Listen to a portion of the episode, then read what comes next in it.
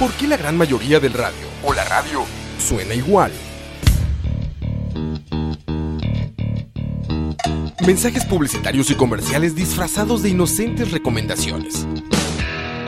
Invaden todo lo que vemos y escuchamos. Además de, por supuesto, compromisos con patrocinadores o intereses de terceros que censuran e impiden que cualquier información o mensaje pueda llegar intacto, puro y sin filtros. Al escucha. Muy pronto, una nueva alternativa a la radio. Solo escucha.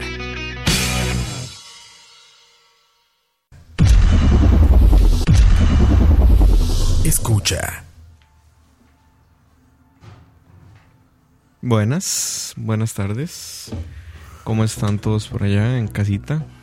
Ya, ya, Bienvenidos a Malas Decisiones número 6. ¿Cinco o seis? Seis. Seis. Seis. Seis. Fue puta. No, no son tantos números y ya no tenemos la cuenta. Qué tristeza, me parece mucha charlavaria ya. bueno, buenas tardes. Eh, espero que el día de ayer lo hayan disfrutado muchísimo. Yo lo disfruté no trabajando como se debe. Yo estuve trabajando porque soy un proletario del sector privado explotado y... ¿Le pagaron el doble? Eh, no, pero me dieron otro día libre. Ah, ok, todo bien.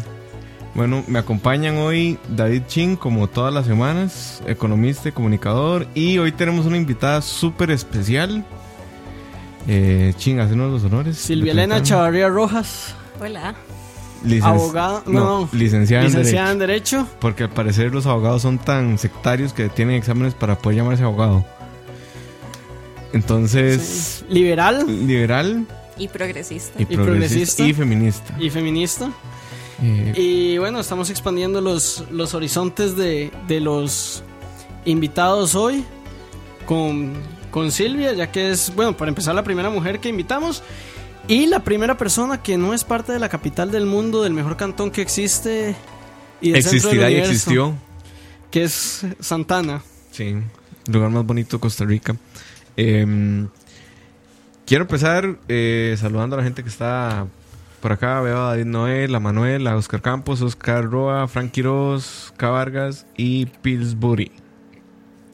Eh, hoy vamos a hablar de un tema que se las trae, como siempre.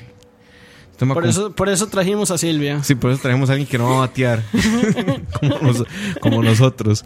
Eh, hoy vamos a hablar de la inmunidad de funcionarios públicos. Y lo traemos a colación después de que costara no sé cuántos millones al erario público intentar despedir a don Celso Gamboa. Y después de que Don Otto Guevara saliera del país un día antes Un de día que su antes. inmunidad se- Él dice que regresa el sábado. Sí. Él dice. En, en su Instagram ha estado muy activo. Sí. Lo Ok. noto. Sí, sí. Bueno, antes que nada, Salud. salud.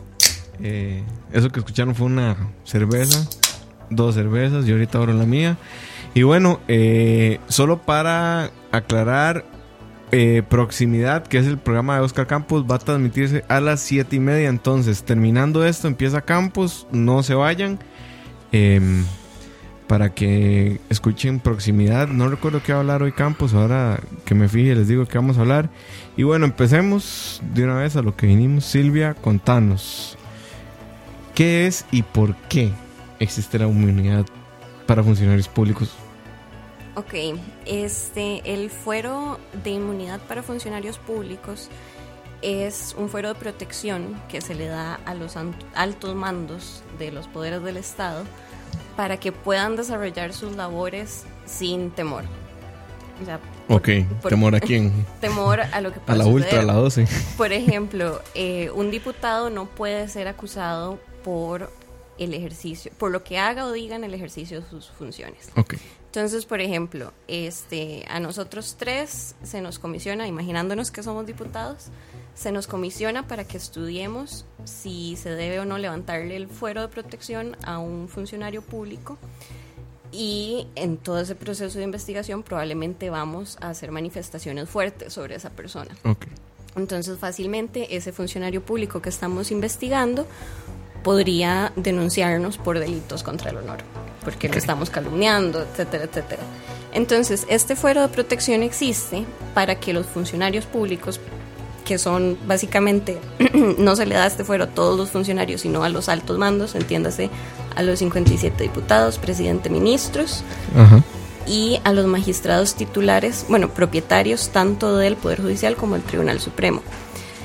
Este se les da para este fin, o sea, que puedan trabajar sin miedo a que por el ejercicio de sus funciones se les vaya a denunciar eh, de, de forma injusta. Ok. ¿Los ministros cuentan con inmunidad? Sí, viceministros no. Ah, ok. Entonces, si soy ministro, estoy protegido por el manto de la ley mientras ejerzo el cargo. Mientras ejerce el Ahora, cargo. eh, por ejemplo, la, la inmunidad también juega un rol en la toma de decisiones, ¿o no? O sea, a lo que voy es, no es solo el hecho de que se me pueda perseguir por lo que digo, sino el hecho de que yo me sienta como funcionario público eh, cómodo en tomar una decisión que puede resultar riesgosa, pero que tengo que tomarla. Por supuesto. O sea, el propósito de que exista este fuero es eso. O sea, que se puedan desarrollar las funciones sin este riesgo. Ahora, impunidad o el fuero de impunidad que se tiene mientras se ejerce el cargo no significa impunidad. Esto quiere decir que una vez cumplido el periodo constitucional que se está ejerciendo, bienvenido sea. Bienvenida, doña Emilia. Ok. Eh, y, y aquí viene una pregunta, ¿qué pasa si yo cometo un delito en los primeros años de la administración y es un delito leve que tiene una prescripción menor a cuatro años? Este, la prescripción, o sea, a ver, tenés este fuero, pero primero no se, no hay impedimento para que se realicen las actividades de investigación. Entonces, el Ministerio Público, por supuesto, tiene todo el derecho del mundo para investigar eh, lo que sucedió, incluso hacer allanamientos, como ya vimos que, que sucedieron Que, encontraron ahí unos 40 millones. Un saludo al diputado. unos billetitos. Unos billetitos. Este, entonces el Ministerio Público perfectamente puede ejercer todos los actos investigativos con el fin de no perder la prueba Ok. y eventualmente cuando ya salgas de este fuero inicia el proceso. O sea, es lo que le va a pasar a don Abelín. Vargas. Exactamente. Ok. Después de su incapacidad de cinco días, Ujú. A cinco días de salir, el Ministerio Público ya puede proceder. Ahora, eh, lo- el caso de Don Avelino no sé cómo estará ahí en la fiscalía, pero probablemente está en este momento en investigación y ya luego la fiscalía procederá o no a presentar la acusación. Pero volviendo al tema, de, digamos, de la de la prescripción, eso no afecta a la prescripción. De, o sea, una investigación no toma cinco días. No, por supuesto que no, pero por eso la investigación se puede hacer eh, durante tu periodo de protección, digamos. O sea, la investigación nunca se suspende hasta que ya dejaste de ser presidente o hasta que dejaste de ser diputado. En el momento en que se inicia la investigación por parte del Ministerio Público, el Ministerio Público puede investigar lo que necesite. Este, no pueden ejercer medidas cautelares de carácter personal en contra tuyo, o sea, no pueden pedir prisión preventiva para un magistrado que está siendo investigado, Ok. Uno en específico. pero Que empieza este, con C y pero- termina con Elso Gamboa. pero perfectamente se puede allanar su casa y se puede allanar su oficina o en caso de cierto diputado se le puede allanar el carro. Como ya vimos, los tres Ok. casos. Pero aquí son dos preguntas en una. ¿Cómo prescribe un- una acusación? Porque asumo que mientras se investiga no prescribe, ¿cierto? Asu- asumiría, no, sé, yo de derecho no sé casi nada. Y la segunda es, no cualquier fiscal puede hacerle un allanamiento a un, a un representante, digamos, un diputado, a un magistrado a un ministro, ¿cierto? Cierto. Este, bueno, en cuanto a la prescripción, Salud. este- Ese fui yo. Salud. Hola María José. Hola María José, también. Este, en cuanto a la prescripción, eh, la etapa de investigación, o sea, no afecta. Mientras esté en etapa de investigación, siempre se puede, cuando concluya, se puede ejercer la acción penal. Y luego, esa última pregunta es súper importante porque no es el fiscal de Santana el que puede ir a investigar este lo que pasó en X lugar en que involucre un funcionario público. En estos casos, este es responsabilidad del fiscal general llevar, eh, dirigir la investigación. Este, el fiscal general es el que le pide a la sala tercera la autorización y es la sala tercera la que aprueba eh, las acciones o los actos de investigación. Entonces, por ejemplo, si ustedes vieron en el allanamiento que se hizo a la Asamblea Legislativa o, no sé, a las oficinas privadas de Donoto Guevara, había magistrados de la sala tercera, porque el juez que instruye ese acto de investigación es el juez que tiene que ir a realizarlo, que Ok. tiene que supervisar. Entonces, por eso, si ustedes notaron que había magistrados de la sala tercera en esos allanamientos, fue precisamente porque no es cualquier fiscal y no es cualquier juez el que aprueba este tipo Ah, de acto. Vamos al, al caso concreto del cemento. Ajá. Si hubiera seguido don Jorge Charria y don Celso Gamboa, quien hubiera levantado la acusación, digamos, tenía que pedirle a don Celso que le diera permiso a don Jorge Charria para levantarle la inmunidad a Otto Guevara. ¿Es así? Es así. No, sea, Pero en ese supuesto, pero, pero en ese supuesto, viendo las actuaciones en general, no hubiera salido del escritorio de, de de don ninguno. Jorge. Ok. Y si yo soy presidente de la el magistrado, presidente de la sala tercera, ¿se dice o no? El, el presidente de la sala tercera. Y un diputado es, digamos, Chin y yo somos hermanos y yo soy el presidente de la sala tercera. Si a Chin se le va a levantar la inmunidad, yo me tengo que inhibir por ser hermano. Sí. ¿Y quién respondería a eso? Bueno, no sé si ustedes estuvieron pendientes, pero en toda la odisea que hizo Celso Gamboa para que no se conocieran sus causas. Celso recusó a todos todo los mundo, magistrados y recusó Sí. a los magistrados suplentes y recusó a todas las personas que pudo haber recusado. Cuando los magistrados propietarios no pueden conocer de una causa, pasan a conocerla los magistrados suplentes, pero eventualmente si los magistrados suplentes tampoco pueden resolver, inevitablemente tiene que resolver la sala propietaria.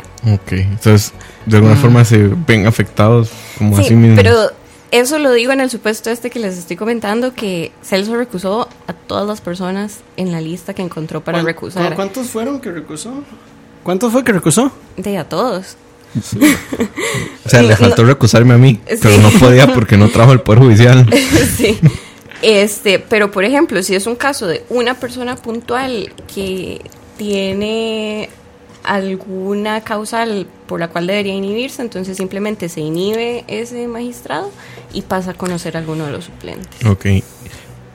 ¿Y qué pasa si él, el acusado es el fiscal general? Digamos, si Jorge Chavarría hubiera salido ahí como con una causa. ¿El fiscal suplente? No. Esa es una excelente pregunta. Este, que, que realmente sí tendría que ser el algún fiscal general interino, me imagino, porque obviamente no puede conocer sobre su propia So- causa. Pregunta aquí, Frank Quiroz, ¿qué es recusar? Ok, este, hay causales por las que un juez o jueza no pueden conocer sobre un proceso. Entonces, esas causales son grados de consanguinidad, por ejemplo, que yo sea jueza y llega a mi escritorio un expediente que involucra a mi mamá, este, o intereses directos, como que también yo sea jueza y llegue a mi, a mi escritorio un proceso que involucra una sociedad de la que yo soy accionista mayoritaria. Entonces, en todo ese tipo de circunstancias que están tipificadas por ley, este, hay dos opciones. Excusarse, que es que yo digo, hey, no, suave, ella es mi mamá o esta sociedad es mía, yo no puedo conocer de este caso porque hay un conflicto de intereses que va a afectar mi sana crítica sobre este caso, entonces ahí yo me excuso y digo, eh, bueno, pásenselo a alguien más porque yo no puedo porque la ley me lo impide. Si yo no hago ese ejercicio como jueza, también la ley le permite a las partes recusar a un juez. Entonces, Y, y, digamos, cualquier persona involucrada puede recusar. O sea, Sí. yo puedo decir, como madre, resulta que yo me tomé una birra como hizo ayer. Entonces, En no, es, puchos. no, es, no está en puchos. entonces, no es tanto anis que el mae vaya a hablar Exacto, las partes pueden, y son los que deben, en caso de existir alguno de los impedimentos, las partes son las que deben recusar al juez y decir, hey, no, este juez no va a ser objetivo conmigo, no va a ser imparcial porque él es el novio de mi hermana. Ahora, O, Mm. ahora si yo sé, por ejemplo, si yo sé que eso me beneficia, ¿cuál es mi incentivo para recusar? O sea, de ahí, a mí me beneficia que mi hermano vaya a declarar, por ejemplo, o que mi, mi hermano lleve el caso, porque di, él es Yo mi creo hermano. que no, no habría incentivo ahí. O sea, el incentivo sería la parte que pierde. Por eso, pero entonces, ¿por qué yo recusaría a alguien si me estoy beneficiando? Bueno, en principio, si es tu hermano, esa persona definitivamente se tiene que excusar de conocer esa causa. Bueno, pero volviendo al tema, digamos, yo no quiero. A, a mí me beneficia que Moiso vaya a declarar porque yo me estaba tomando una birra como hizo en Puchos ayer. Claro, pero vos no estás solo en el proceso, entonces la otra parte puede enterarse de esa situación y recusar a la persona que está conociendo el proceso. Por acá pregunta Gustavo ese, ¿cómo se llama la señorita invitada? Silvia. Silvia, Silvia Elena Silvia Chavarría Elena Rojas. Chavarría Rojas, eh, licenciada en Derecho, liberal progresista. liberal progresista feminista. Y dice Gustavo ese, como Tom Solís con el cemento Holcim. Ay, no sé, porque no era él, era la esposa y era accionista minoritaria. Sí, este, la esposa de Don Otón, por lo que leí, tenía una cantidad de acciones tan, tan, tan pequeña que era absolutamente irrelevante. Ahora, como persona que ha pasado los 20, los últimos 20 años plantándose como el estandarte de la ética, yo creo que Mal visto. la más mínima situación debería ser anunciada, aunque no sea suficiente causal para excusarse, pero al menos decir, hey, Costa Rica, vean, sucede esto. Pero como es es una acción tan mínima la que tengo, la que tiene mi esposa en esta empresa, no importa. Sí, sí. pero, pero sí, digamos, esa situación de Donotón no era tan grave como para que fuera necesario que se excusara o que lo recusaran, pero, pero de, en temas éticos es otra Es cosa. un tema más como de imagen, yo creo, Sí, digamos. sí, de- sí. Sí. De relaciones públicas. Sí. ¿Por qué cuesta tanto levantarle la inmunidad a alguien en un país? Eh, a nivel procesal es complejo. A ver, a nivel procesal, el proceso penal para eh, acusar y para juzgar a un miembro de los supremos poderes cambia. Ok. O sea, si yo cometo un delito o si se me está acusando de un- de un delito, el Ministerio Público llevará esa investigación, se me acusará, etcétera, etcétera, y no hay que pedirle permiso a nadie. Pero, dada la importancia de las funciones que tienen los miembros de los supremos poderes, este, en primer lugar, bueno, el fiscal general, no cualquier fiscal, es el que debe conducir la investigación. Y luego, para avanzar de ese punto, o sea, para poder acusarlo formalmente, hay, en palabras súper sencillas, que pedirle permiso a la asamblea. Entonces, hay que ir a la asamblea, decir, hey, vean, esto sucedió, esta es la investigación. La asamblea forma la comisión de tres diputados que tiene que conformar. Esos diputados conocen el tema. Este, luego le presentan sus hallazgos al, al resto de la Asamblea Legislativa y ya la Asamblea Legislativa es la que eh, levanta o no el fuero de protección. ¿Con cuántos votos? Porque en la Asamblea Legislativa tiene que ser, tiene que ser, hay una diferencia, ¿verdad? O sea, hay procesos que requieren tres cuartas partes, hay procesos que Este- la mitad más uno. La verdad, bateando un poco, creo que es mayoría calificada. Ah, ok. O sea, 38. Sí, no 38. puede, sí, no es algo O que... sea, por, por- por si No, acaso... tiene, sí por- tiene que ser 38 porque acordate que la mate a Celso le daba si votaban Ajá, 37 sí, a favor. 37 a Sí, favor, tenés- exacto. Por si acaso, sí, aquí nosotros bateamos bastante. Ah, sí, acá rato. O sea, Pero tenemos a Wiki a nuestro lado. sí. Pero la única regla que tenemos es si vas a batear, tenés que decir que estás bateando, Exacto. ¿verdad? Como Entonces para- cumplí, cumplí. Sí, Sí, sí. para que la gente entienda que, que Sí, sí. Pregunta.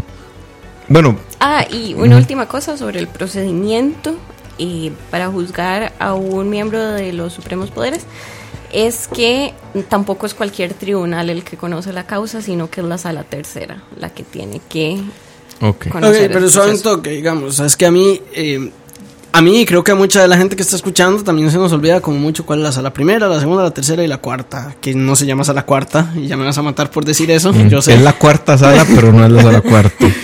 La primera, la segunda, la tercera y la constitucional. La primera es, Este son temas civiles y administrativos. ¿y eso qué significa? sea, Este, ¿por, qué yo, ¿Por qué me puede meter en un juicio en la sala primera? Ok, primero yo creo que antes de entrar a conocer la función de todas las salas es importante conocer que el Poder Judicial es muy grande y, paga muy bien. y paga muy bien y el, el paquete de pensiones es bonito, dicen. Sí. Pero ya, ya lo jodieron. Sí, era bonito. Bueno, tampoco lo dieron tanto, ¿verdad? No. O sea, yo...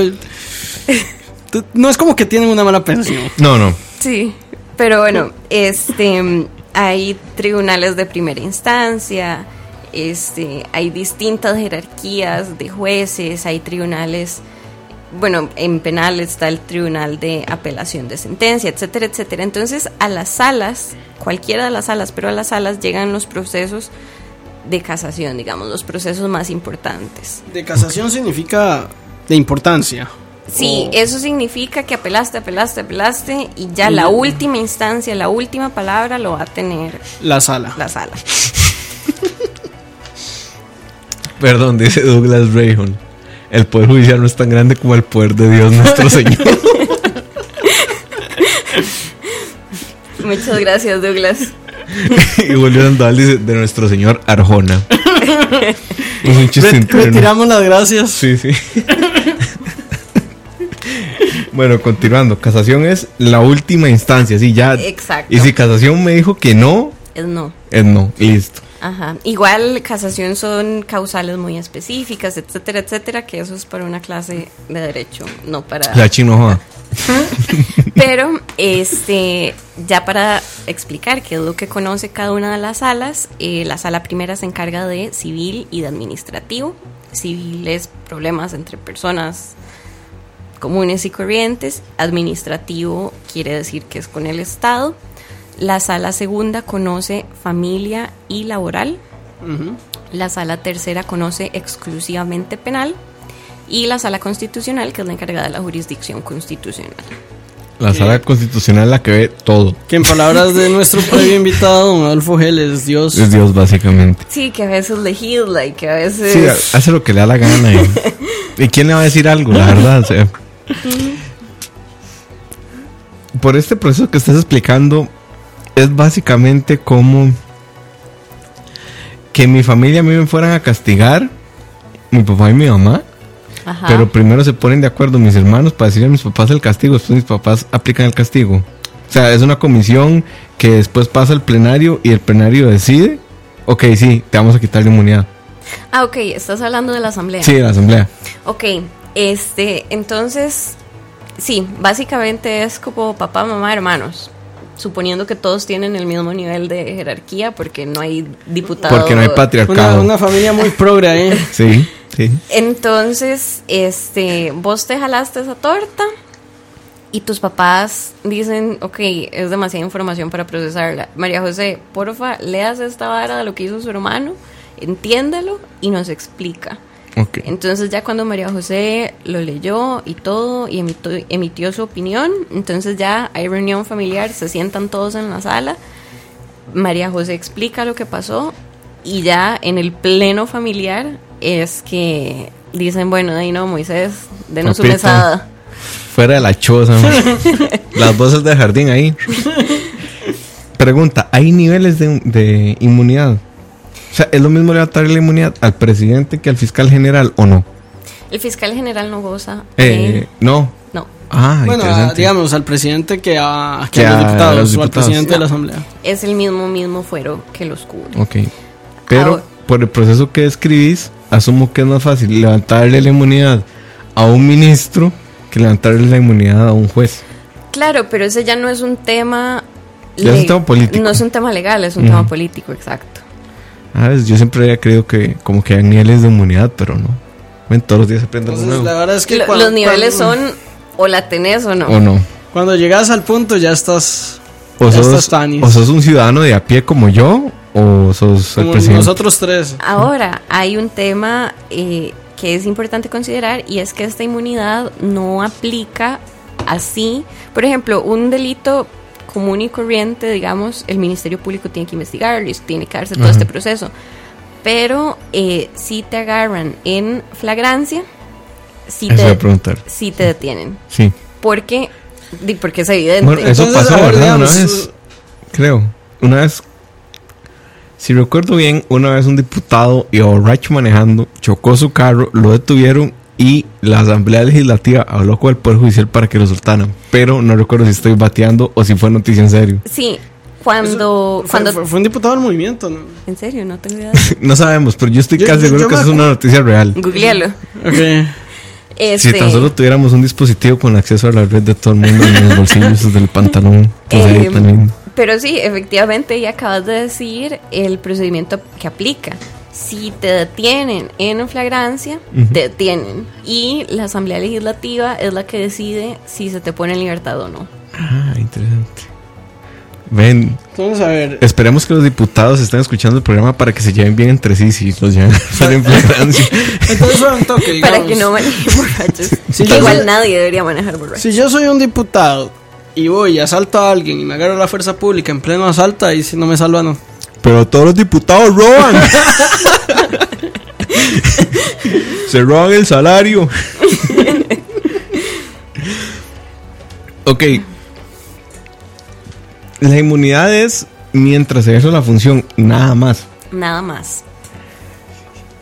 O sea, si yo diputado no estoy ejerciendo como diputado y agarro mi teléfono y hago un Facebook Live diciendo, eh, ¿qué puedo decir? O sea, Luis Guillermo es un corrupto ladrón y Luis Guillermo me quiere demandar por faltas al honor, puede Denunciar. hacer, denunciar, perdón, puede hacerlo. Porque no estoy como diputado ejerciendo control político, estoy desde mi Facebook Live. Este, el fuero de protección te cubre durante todo tu periodo constitucional. Ok. No es que after hours O sea, no es como que salí del brete y ya no tengo inmunidad. Ajá, no es como que ponchas tarjeta y te vas y ahí Ah, quedó la inmunidad. Por eso precisamente eh, se da este tema de la flagrancia, por ejemplo, Mm. porque si te metiste a robar una licorera a las 2 de la mañana, Ojo, ching. ojo ching, este, no estás definitivamente ejerciendo tus funciones por las que fuiste electo, pero todavía sos diputado de la República. Ok. Y puede pasar que un tribunal dicte sentencia mientras yo sea diputado y cuando termine mi periodo voy para la cárcel o no. No porque la acusación formal no se puede hacer mientras estés... Ah, o sea, ni siquiera me pueden acusar. Los, exacto, o sea, la investigación se puede hacer, pero aparte de la investigación, el Ministerio Público no puede avanzar contra una persona protegida por el fuero. Ok, y si se termina la investigación y no ha terminado mi periodo, ¿qué pasa? Ahí, ahí queda. O sea, aquí, aquí para, para sacar de la duda, no encontré que algún diputado se le eh, se le encontrara en un tribunal de, de flagrancia por conducir ebrio, pero sí tengo que dos diputados del movimiento libertario se vieron en algún momento involucrados. Ok. Carlos Góngora, que chocó eh, en estado de ebriedad o- y después negó haber estado en estado de ebriedad, no sé en qué terminó eso. Y este era el que yo me acordaba. eh, eh, voy, ¿a dónde está? Uh, eh, Ovidio Agüero, que mató a un motociclista conduciendo ebrio. Ven, sí, si era que Ovidio, Sí. con ese nombre que se mate mejor, man. ok, Y eso fue hace, hace algún tiempo, ya estamos hablando de 2011, ¿verdad? bueno, no tanto. Ma- Siete años, no, Siete no es años. tanto. Tampoco. Bueno, no sé si es que ya estoy viejo, entonces ya hablo como mi papá. Hace 20 años, no tanto. Se murió Don José. ¿Cuántos tenía? 79. Ah, estaba joven. Chiquillo. Sí, sí, chiquillo. Pregunta. Yo ya lo había preguntado y creo que me han pasado la respuesta, pero lo olvidé. ¿Cómo o dónde está sustentado que la Asamblea Legislativa hace dimitir a un magistrado? O sea, ¿cómo, cómo es el asunto este del cese de funciones de Celso a partir de lo que dice la No, Asamblea? pero ¿por, por qué la Asamblea Legislativa tiene el derecho a decirle, papá, usted se va de allá? Exacto. Ok, este, Ya pasamos de la inmunidad a los despidos. que es parte de, Mm. este, a ver, por el artículo, ya les digo, hasta me Vean, tenemos las leyes aquí, Entonces, muchachos. Sí, sí, sí. ¿Cuándo? Este es el, el episodio más serio Sí, sí, de yo malas creo. decisiones. Yo creo que sí. Pero está bien. ¿Está bien? ¿Quién También. dice que no somos serios? Di, los que los conocen. Cuenta. Este, por el artículo 121, es que Ojo. Guarden ese artículo ahí, muchachos. tanto en los incisos 9 como 10, Ujú. este, es que a la, sal- eh, a la Asamblea Legislativa se le da esta función. Este, el fuero de protección se puede levantar o se puede realizar el desafuero, que es el término técnico. Desafuero. Este, Apunten el terminillo ahí cuando quieran Palabra como de dos formas, que el diputado renuncie o que la asamblea se lo levante, se lo quite. Ahora, por este artículo que les estoy diciendo, es que la misma asamblea tiene entre sus funciones decretar la suspensión de cualquiera de los funcionarios que se mencionan en el inciso anterior, entiéndase, presidente, vicepresidentes, ministros, ministros diplomáticos, diputados, Ok. magistrados. Ah, esa es una pregunta interesante. Los diplomáticos también tienen inmunidad, ¿verdad? Y es la misma. Es la misma. Y el procedimiento es el mismo. Hijo. Y Entiéndase. no- aplica como en todos los... ¿Cómo, ¿Cómo se aplica en los otros países? Porque es inmune en Costa Rica. Pero a ver, se me ocurre que mandemos de canciller a una mujer a Arabia Saudita y maneje. y maneje. O sea, y eso es un crimen allá. Pero acá es inmune. ¿Y ¿Cómo, cómo, cómo, cómo, cómo se- Este, pues de internacional público no sé tanto y levanto la banderita bateo, pero yo diría que sí. La bandera oficial de malas decisiones. Yo diría que si esto se extiende como una cortesía o como una cuestión diplomática, Ajá. debería respetarse bilateralmente. Ok. Bueno, Bueno, aquí Yo- yo tiene una historia muy interesante de un choque que tuvo, ¿verdad?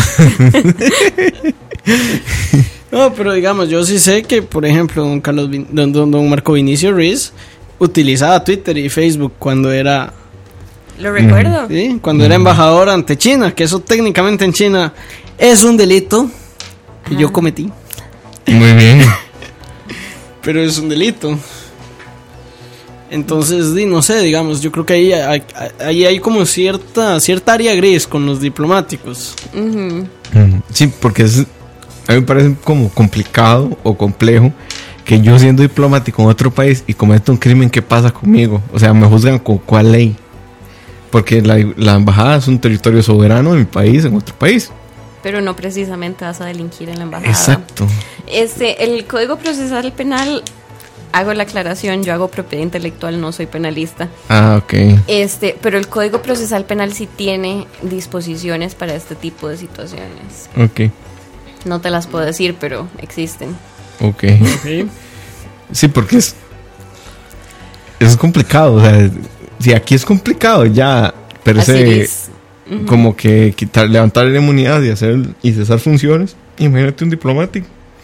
Entonces, un toque. Entonces, digamos, el, no sé, el, el embajador de Uruguay puede fumar marihuana en Costa Rica. En la embajada. En la embajada de Uruguay. Creo que ya sé dónde podemos ir. a- Después del programa los invito a la embajada de Uruguay. ¿Dónde queda la embajada de Uruguay? Son toque. ¿Alguno de los oyentes que nos digan? ¿Hay embajada o hay consulado? Esa es otra pregunta importante. No sabemos. Siguiendo con el tema del levantamiento de, del fuero y demás. Es una protección constitucional, ¿cierto? Cierto. O sea, no es una ley cualquiera la que dice que somos... No, está en la Constitución. Y eso aplica en, en general en todos los países o solo en Costa Rica. Porque yo co- conozco que, por ejemplo, en estados sí tenés inmunidad como presidente. No sé, como legislador, porque no son diputados. Es muy extraño gringo, pero pues, hablando Costa Rica, está en la constitución de que tal cosa, protegiendo, tengo entendido, me corregís, el asunto de eh, la guerra del 48, en donde podían haber represalias por si hablabas en contra De una u de otra uno u otro bando, ¿verdad? Porque habían dos. ¿Sos mariachi o estás con Pepe? Punto, no hay, no hay más. Entonces, si hablabas en contra de Pepe y Pepe era presidente, entonces... Se mm, fusilaban. Sí, porque eso es lo que hacía Pepe. digo, no lo digo yo, lo dice la historia. Aunque abolió el ejército, yo le agradezco por eso, aunque esté muerto. Saludos a don Pepe. Eh, siguiendo con, con el tema, es difícil, pero ya una opinión más personal, ya no como abogada, porque mucha gente, eh, yo no me incluyo dentro de eso porque a mí sí me interesa cómo tener el asunto, ¿es necesaria o no la inmunidad? A mí me parece que sí, de repente. Ese, ese es un tema que Ya escapa del derecho, yo sé, yo- yo aquí estamos hablando de la opinión pura y dura. No, pero es un tema que sí he meditado porque no sé si ustedes estarán al tanto, pero ha habido recientemente dos proyectos de ley para eliminar esto. Para eliminar esto y otro para quitarle la prescripción a los delitos. Ese sí lo conozco y ese lo presentó, si no me equivoco, Villalta, ¿cierto? Eso fue el Frente Amplio. Malditos Sí. troscos. Este, y no sé, ahí. Pero te escucha John Vega, man. Con su capital. Tengo más capital político yo que yo me gama. Este, a nivel personal, este, siento que es un tema delicado. Yo a veces peco de ser muy normativista y, Ah, yo también, qué bueno. y tengo un profundo respeto a la constitución, entonces siento que si el constituyente creó esa figura es por algo, no fue gratuita. Mm.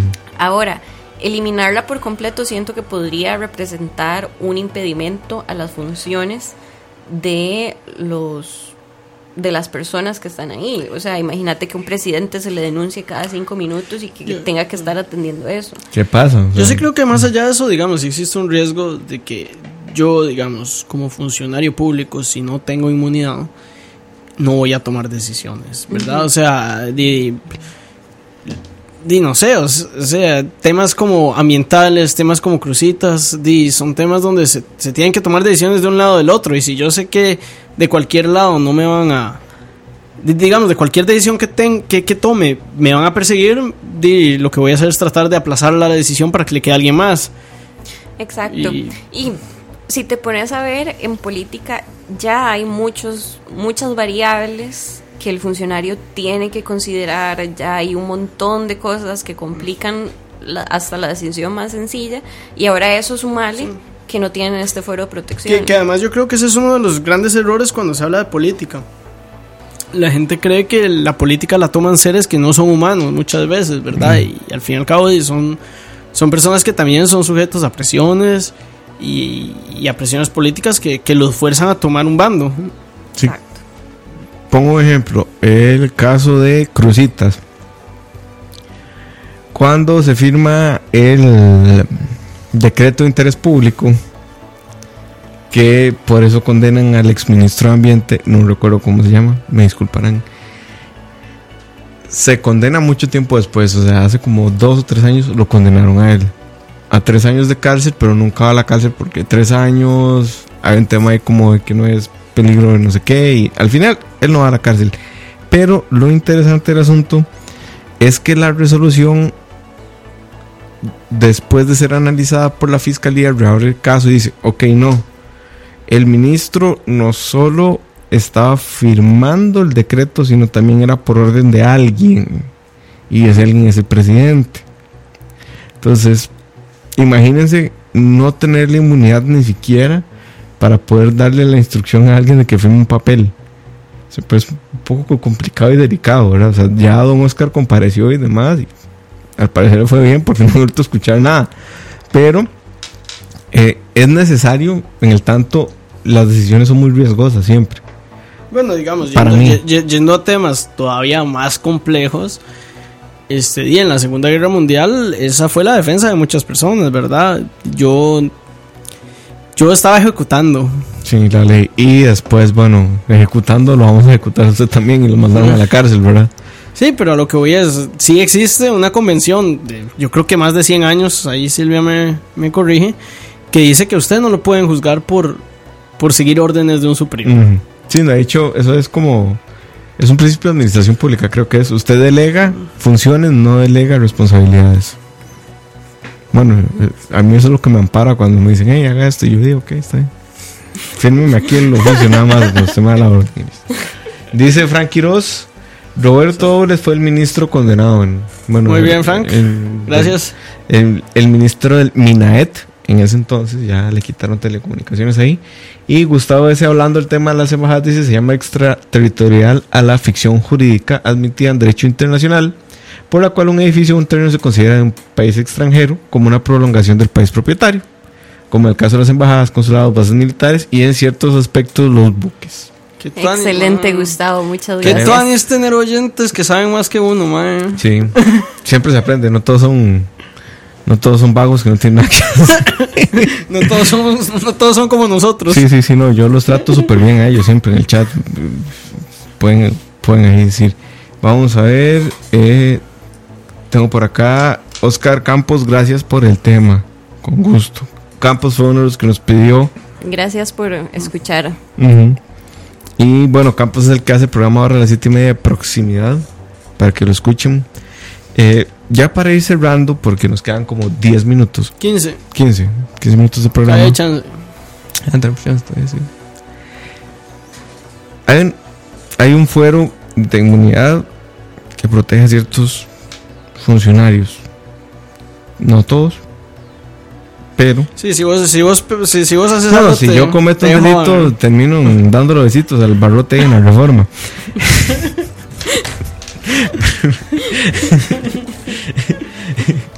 pero, pero, pero, eh, la inmunidad de alguna forma se ha interpretado en la opinión pública como impunidad.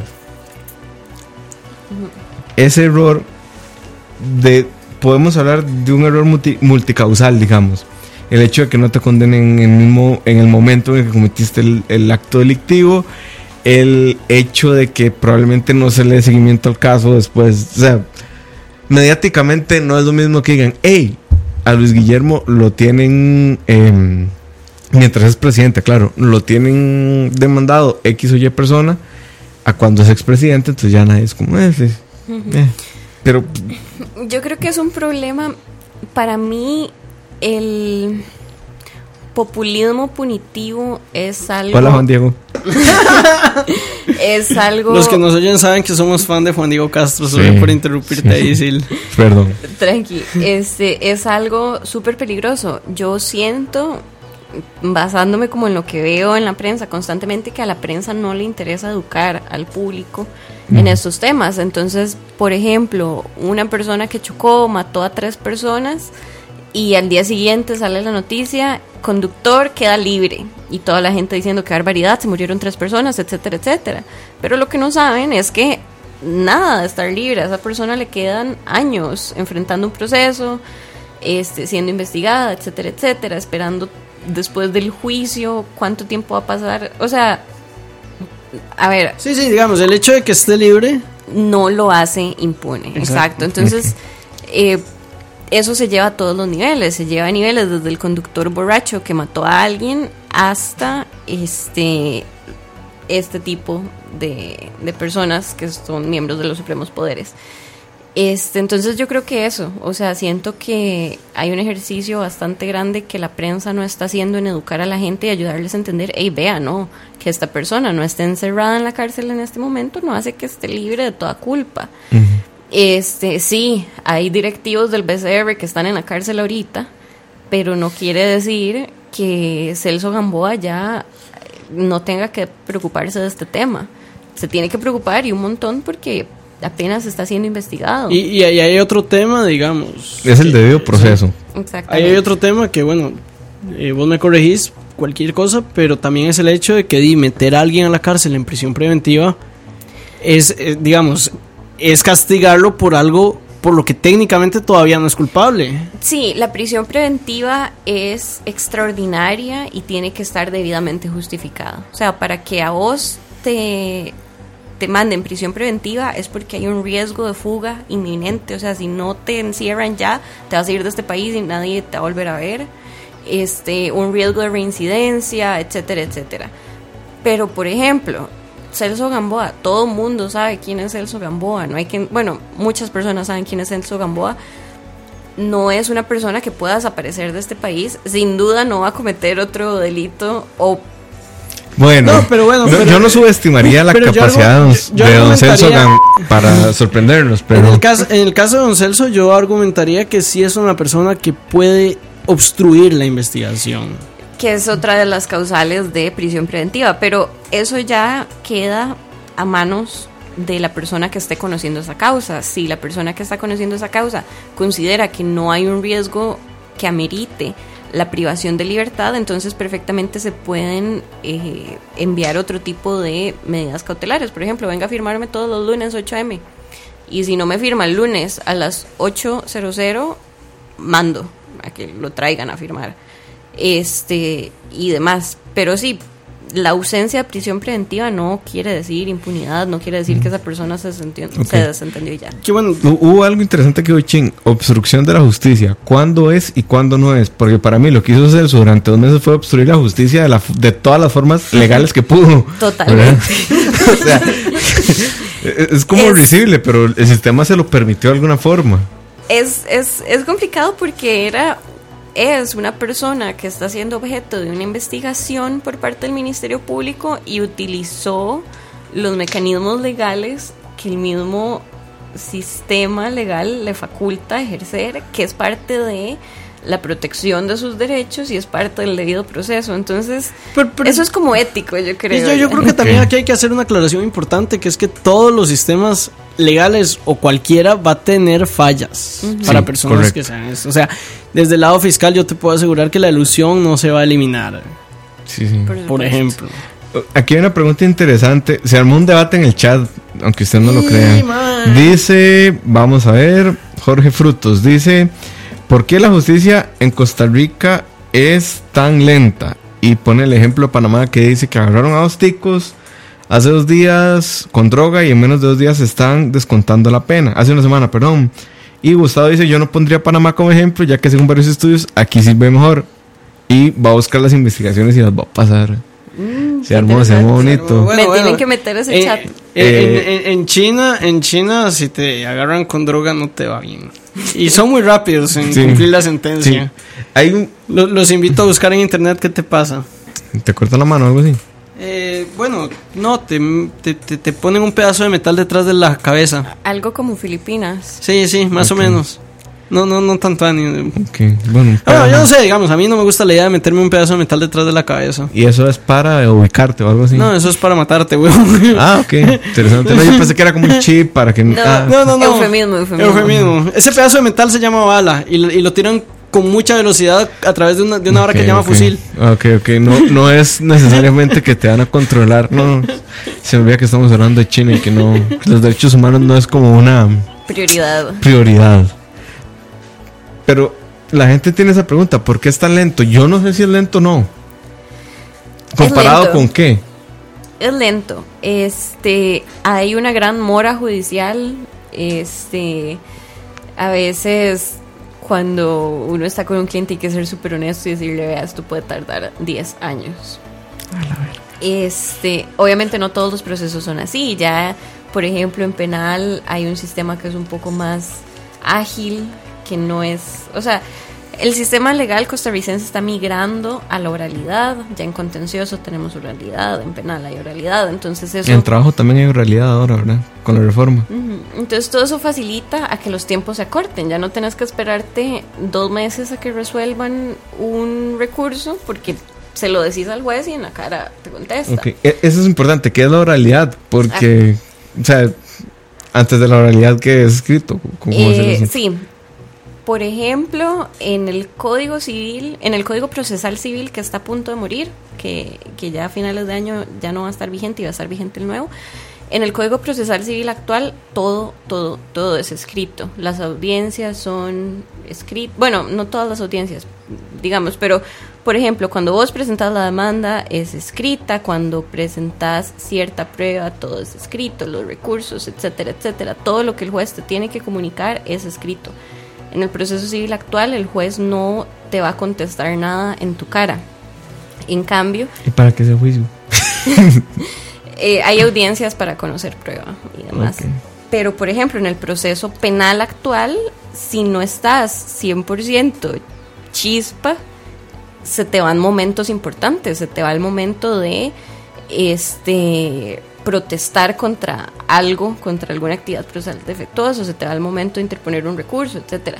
Entonces, antes todo el proceso en Costa Rica era súper de papel, súper lento, y ahorita poco a poco va migrando hacia la oralidad, y eso significa que las cosas se hablan. O sea, oralidad es oral y se dice ahí, y resuelven, etcétera, ahí. Entonces eso esperemos que agilice mucho en unos años, pero todavía hay que esperar que mueran los procesos que empezaron con papel porque van a seguir en ese sistema hasta que se terminen. ¿Y cuánto puede durar? De ahí un ordinario puede durar 10 años. Qué bonito. Tanis. O sea, pues, yo puedo tener hijos, Y el llevarlos, problema al, de- llevarlos a preescolar, al kinder, a la escuela y casi verlos graduarse.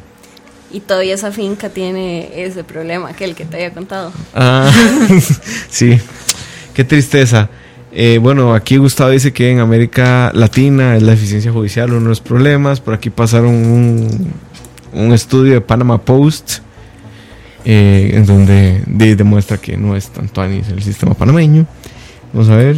Yo del sistema panameño sí que no sé nada. No, en general no es como que seamos expertos en algo, David. o sea, quiero que la audiencia le quede claro. que Nos estamos a hablar muchas. Tenemos un par de papelillos ahí que Sí, dicen sí, que sabemos algo, pero no, no, no, no, son muy sobreestimadas esas cosas. Bueno, yo creo que vamos cerrando. Eh, nos quedan 10 minutos, pero eh, ya van a ser las 7 y media. Eso quiere decir que no empezamos a las 6 y media en punto, David. Lo siento. No, muchísimas gracias a Silvia por acompañarnos, eh, a ustedes por el chat. Eh, hoy tuvimos 30 personas más que la semana pasada. Muy bien, muy bien. Mm, Tenemos que anunciarlo más. Esperamos que Silvia nos acompañe más. Sí. Les eh, digo. pero ya en algo para como de propiedad intelectual. Que Sí, es sí, el- ya el experto. sí, o de feminismo. Es que nosotros estamos teniendo el problema de que traemos como invitados, en, en- no en su área, pero en algo afín a su área. Digamos, trajimos a Fito para hablar de políticas, porque hay el más ciencias políticas y... Porque es de la unidad. digamos. o sea, el criterio Porque fue. necesitábamos a alguien de la unidad. El criterio fue. ¿cuál es el pizza de, de- de- de nuestros conocidos de Fito? Eh, bueno, Silvia eso- hubiera podido porque Silvia votó por pizza también, ¿verdad? Pero no soy de la unidad. Ah, esa es la diferencia. Es- Silvia, en este momento sos apartidista, ¿verdad? Soy apartidista.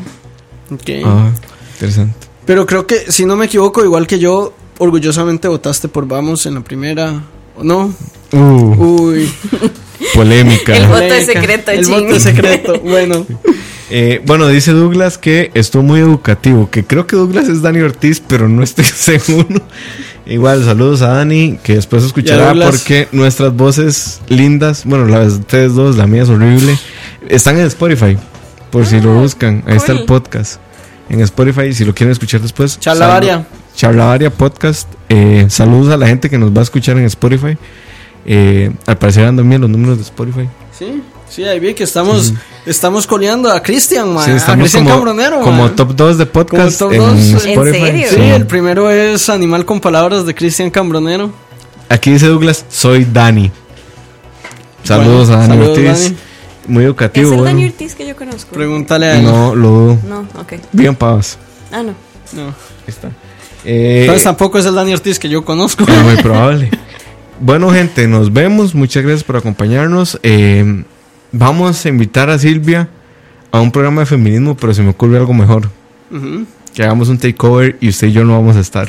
Ok. Va a ser un programa de feminismo, pero solo mujeres. Todavía no, porque el próximo es economía. Sí, ¿Tenemos tema? Todavía no. Muy Ahí bien. los- les, les estoy avisando. Muy bien, ching. Muy bien.